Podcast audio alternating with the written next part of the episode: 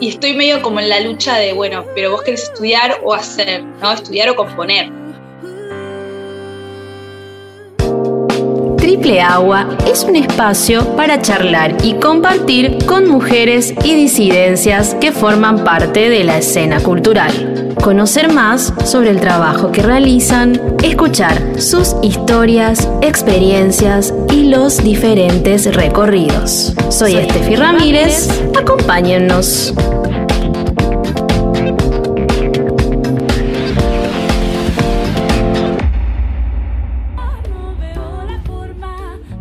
Sujatovic.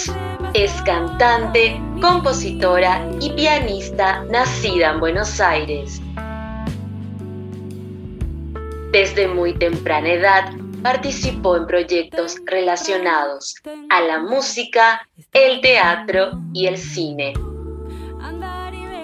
Forma parte de la banda de Coti Sorokin en teclados, voces y arreglos así como también del ensamble latinoamericano La Colmena, llevando a la par su carrera como solista. Hola Luna, bienvenida a Triple Agua. Muchas gracias, un gustazo. Si bien naciste en una familia musical, me gustaría que nos lleves un poco a tu infancia y saber cómo se fue desarrollando tu vínculo personal con la música. Como decís, de venir de familia de músicos, digamos, en mi familia, además de, músicos, también maestros, porque mi abuela era maestra de piano. Bueno, mi tía, que es la hermana de mi papá, también es maestra de piano. Yo también soy maestra de piano. Empezamos con mi hermano a ir juntos a estudiar a lo de mi abuela.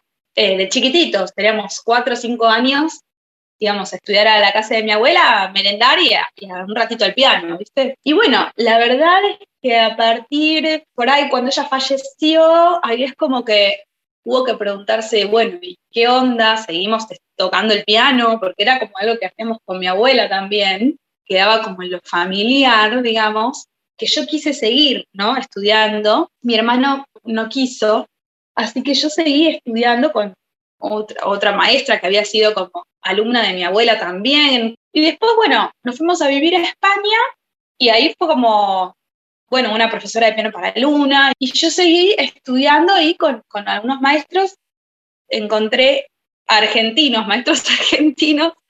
Uno, viste, cuando se va afuera, como que a veces busca a ese compatriota que un poco te, haga de transición, porque a veces es medio fuerte esto de irse a vivir a otro país, aunque sea a España, que hablamos el mismo idioma, pero igual, ¿no? Ya que mencionaste que se fueron a vivir a España, ¿qué te quedó de vivir allá? Allá en España vos tenías que elegir, o sea, lo que es cuarto y quinto año de acá de Argentina, los últimos dos años de la secundaria tenés que elegir como ya una orientación, porque nosotros nos volvimos a vivir a Buenos Aires justo cuando estaba por entrar a estos últimos dos años, ¿viste? Como que yo hice la primera parte del secundario en España y ya la última estábamos volviendo. Pero yo ya en ese momento ya sabía que iba a hacer música, ya tenía clarísimo eso. Yo ya tenía 15, 14 años, me imaginaba tocando el piano, como que tenía mucho eso en, mi mente. Bueno, yo soy una mezcla entre italianos y judíos y rusos y españoles, e italianos y qué sé yo, y caer ahí y, y, darme cuenta que era la única con apellido judío, la única, cuando acá en Buenos Aires es como mucho más común de repente encontrarte con alguien paisano, como decimos nosotros, pero acá es como que todos, el inmigrante es lo más normal, o sea, encontrarte con gente con apellidos distintos es lo más normal del mundo. Y que te digan, sí, mi papá es judío, pero mi mamá es católica, pero mi abuela era musulmana y qué sé yo. Bueno, allá no, allá todo el mundo, viste, el catolicismo, esto, y tu apellido ni lo pronuncio porque me parece imposible. Sí, sí, pasaba el lista y decían tipo, bueno, Beatriz Rodríguez, Alicia González, Luna. Ya, no sigo. Como yo tenía todo esto con la música, muy fuerte, eh, para los demás era también como, ¿por qué te gustan los Beatles? O sea, aguante la oreja de Van Gogh. No, perdón, a mí no, me gusta mucho la oreja de Van Gogh, me gusta más los Beatles, ¿entendés? Como que había algo ahí con el adolescente más eh, que vive en la actualidad, que vive en el día a día, que vive en lo que está de moda, que vive en no sé qué, que yo me sentía a veces como outside, porque yo estaba estudiando Bach. Me pasó eso, como al tener como un mundo medio particular, como de escuchar música que no está de moda, estar en una como conectada con los sentimientos también, porque hacer música te requiere esto de estar compenetrada con, con la obra que, estás tocando, con la época en la que se compuso. O sea, hacer música no es ni más ni menos que expresar, ponerte a vos en, en la expresión. Y bueno, no lo podía compartir mucho. Estudiaste la carrera de composición musical. ¿Cómo fueron esos años de estudio? ¿Sentís que ahí por fin encontraste tu lugar donde ibas a poder compartir como ese lado más nerd de la música? Fue totalmente así, encontrar, de hecho tengo cuatro o cinco, son así como de esa época, viste, como amigos de la música y de la vida, pero también de compartir ese interés tan profundo por la música, sobre todo también por músicas tal vez un poco complejas, viste, hasta cosas de música contemporánea, o bueno, de compositores así muy tradicionales como, no sé, Stravinsky o Bartok, que son compositores de, principios del siglo XX, somos fanáticos, ¿entendés? Nosotros. Hemos estado, por ejemplo, en la calle tomando un helado y buscando la partitura de eh, un pasaje de cornos, ¿entendés? Para cantarlo en el lugar. Y nos poníamos a cantar lo que hacían los cornos y ya está, éramos felices, no necesitábamos más justo mis amigos somos como súper nerdis, pero también nos gusta la música no clásica. Por ahí no nos quedamos en el mundo académico. Entonces estamos como siempre pimponeando en distintos lugares.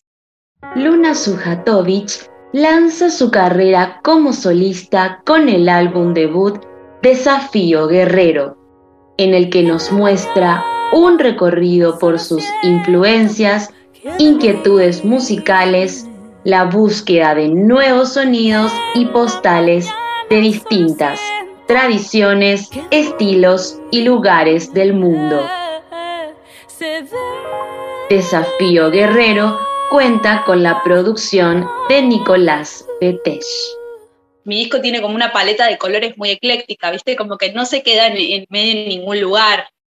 Como yo venía siempre dividida, incluir más o menos distintos aspectos de, de, mi, mundo musical porque para poder disfrutar de todos en un mismo lugar. ¿Cómo imaginas ese nuevo proceso creativo a un nuevo material?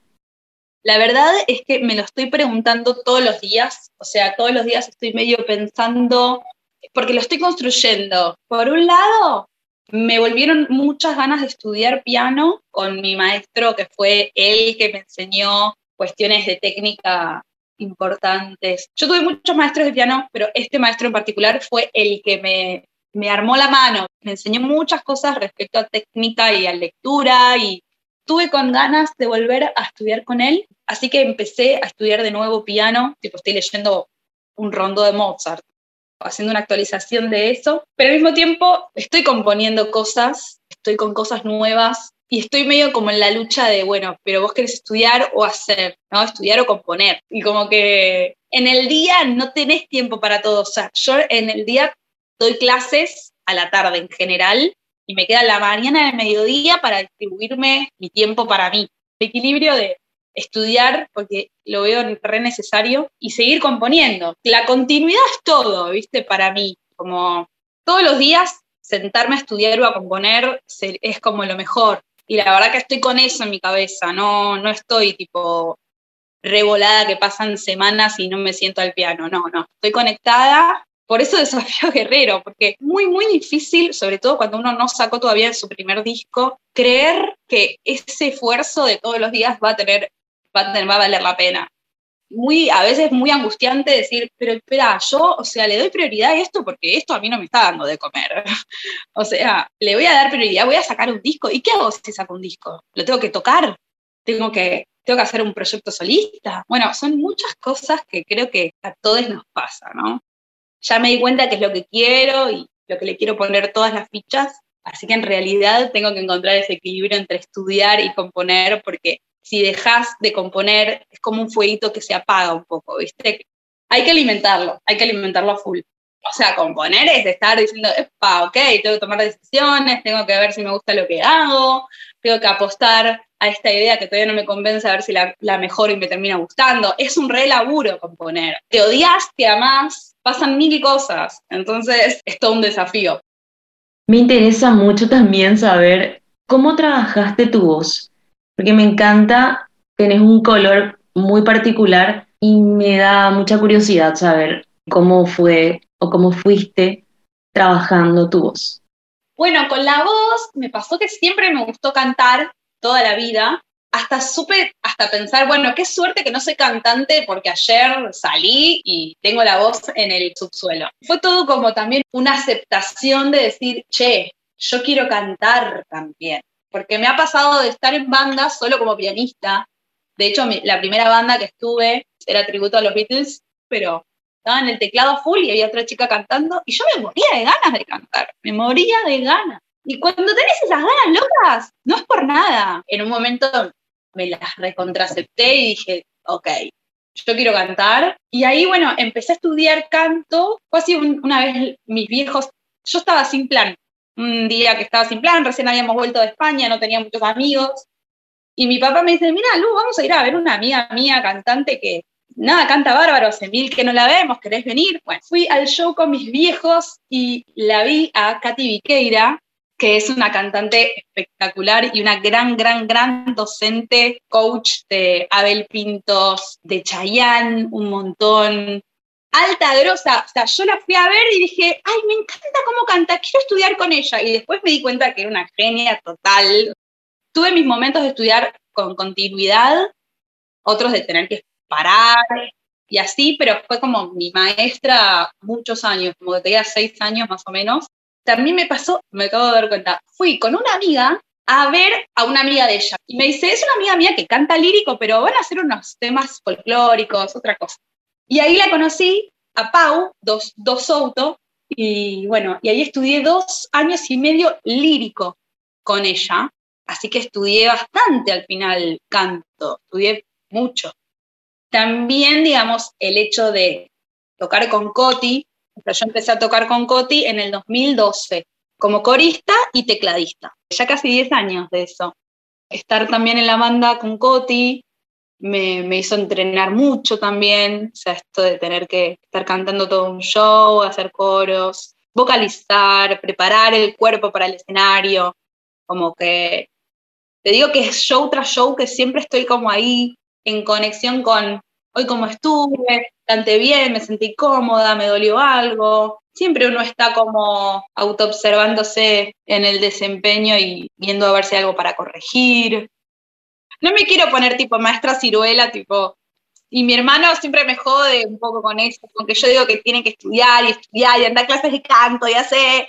Y él es como medio, o sea, somos como Bart y Lisa Simpson, ¿viste? Nosotros, pero yo soy Lisa y él es Bart siempre como queriendo mejorar y qué sé yo, y, también lo sufro un poco a veces, ¿viste? Me paso de rosca. Y mi, y mi brother ahí es un poco más despojado del estudio, igual hace su música espectacular, ¿viste? También, qué sé yo, estudiar está buenísimo, no es ni garantía de nada, porque la verdad que también hay que hacer y hay que ponerle el pecho, porque vos podés estudiar todo lo que quieras, pero tenés que subirte al escenario y hacer. ¿viste? Tenés que jugártela y componer un tema también. Y no hay estudio ni, ni nada que te haga esa experiencia. Entonces, para mí, siempre está bueno formarse, está buenísimo, está súper bueno porque te genera como mucha fortaleza, te, sentís con muchas herramientas. A mí me gusta entender lo que hago y no me gusta mucho la dependencia de otros, ¿viste? No me gusta tanto tener que depender de alguien, pero que eso es algo que me pasó mucho con, con este disco, o sea, yo venía en mi burbuja y me costó mucho abrirme y dejarlo entrar a Nico Betech, que fue el productor del disco, a poder compartir el proceso de trabajo, empezar a poder entender que no todo, todo tiene que pasar por uno a veces. Ablandar esa, esa, esa coracita y dejar que pase, entre el otro y empezar a compartir y crear. Es todo un laburazo, para mí lo fue así. Está bueno formarse y está bueno dejarse atravesar por los otros a la hora de también hacer música, ¿no? Se trata de Nosotras y Fórmulas Perfectas son dos de los proyectos musicales en los que Luna ofició en su rol como directora musical. También me gustaría que nos cuentes cómo es Luna en su modo directora musical. Tuve unas oportunidades muy lindas a la hora de, arreglar, sobre todo con Coti. Él no solo me, bueno, él tuvo, hicimos un, show en el Teatro Colón, que es el teatro más importante acá de la ciudad de Buenos Aires, donde pasan todos los músicos internacionales, digamos, pasan por el Teatro Colón, es como una sala de conciertos muy importante que en realidad no está preparada para tocar de modo eléctrico, ¿sí? O sea, es acústico. Pero bueno, como que se lo condicionó como para poder hacer una mezcla de banda de rock más orquesta de cuerdas. Y ahí, digamos, tuve la suerte de poder estar como dirigiendo ese, esa orquesta. Casi que todo el show fue con la orquesta de cuerdas. Y en los discos también de Coti tuve la suerte de, de poder escribir varios arreglos eh, de cuerdas, ¿sí? Y también algunos orquestales para, para unos que hizo él, afuera en España. Y también, bueno, esto en fórmulas perfectas, como decís, en Se trata de nosotras, no tuve mucho espacio para crear, para ponerme muy creativa. Lito Vitale, que es el genio total que, que me convocó para Se trata de nosotras, en 15 días, ¿viste? Partitura para todas, fue como un rol medio resolutivo en un punto, pero había que, estar ahí atenta a todo, ¿viste? Que, suene, o sea, que todas toquen y se entiendan y estén bien repartidos los arreglos. Lo que te digo, como que no tuve un tiempo de decir, ay, disfruto de ponerme a arreglar, a crear. Así que nada, eso fue una locura, sí, porque yo era bastante chica, tenía 25 creo, y, y en la banda estaban musicazas tipo Andrea Álvarez, que tocó con Cerati, estaba Liliana Herrero, Luciana Jury, Loli Molina. A ver, un montón de mujeres súper talentosas, algunas con mucha carrera, otras más de mi generación, como que se juntaban las generaciones ahí. Si no era la más chica de la banda, pegaban el palo. No, estuvo muy lindo eso. También conocerlas, porque no las conocía. ¿Te interesaría incursionar en la producción musical? Todavía no me veo como productora. Tuve un par de propuestas. No me siento tan productora no me seduce el mundo de estar ahí con la computadora grabando. Lo hago para mí, tampoco es que soy recanchera con esas cosas. Podría ser como alguna especie de, coacheo, si hay, por ejemplo, algún asesoramiento sobre voces, o mismo como, como, la composición en sí misma. Pero bueno, ¿quién te dice más adelante? Puede ser.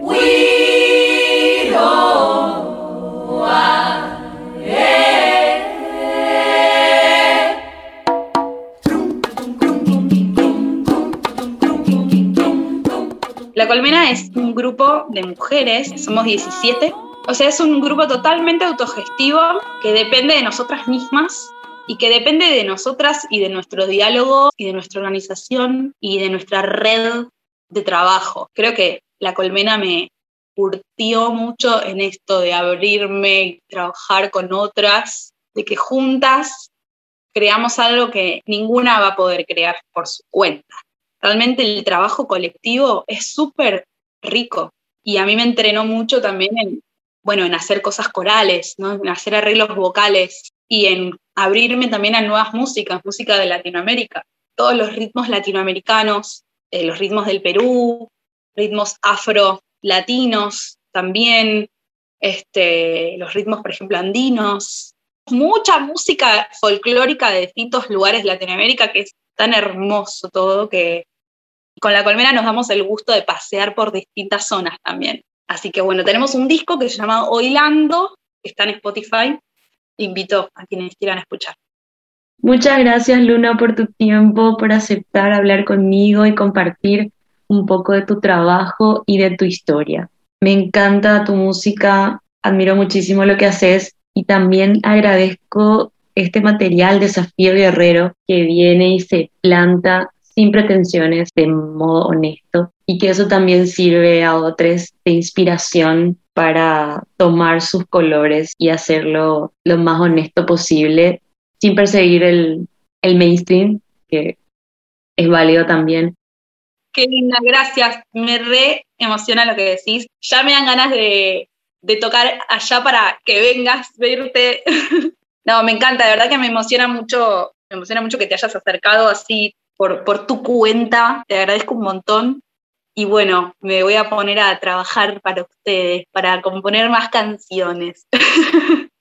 Yo reinvito a eso, que se salgan de, del camino esperado, ¿no? Y también a dejarse atravesar por el mainstream. Si pinta el mainstream, pues que pinte, ¿no? Tampoco estaba, tampoco hay que estar anti o, ¿no? Como me parece que está bueno aceptar lo que aparezca. Que aparece va a ser bienvenido y, que cada uno construya desde la, desde la manera honesta, que me parece que es lo que vos decís, como lo más lindo. Si coincide con el mainstream, que coincida y si no, no, pero que cada uno se anime a lo que le aparece, ¿no? Eso me parece que está bueno. ¡Qué genial, Luna! Igualmente, Steffi, te mando un beso gigante, gigante. Solo más. Espero vernos prontito. Si te gustó este capítulo, no te olvides de darle clic al botón de seguir y escucharnos desde tu plataforma de podcast favorita. Estamos como arroba triple agua en Instagram y Twitter. Soy Steffi Ramírez. Hasta un próximo episodio.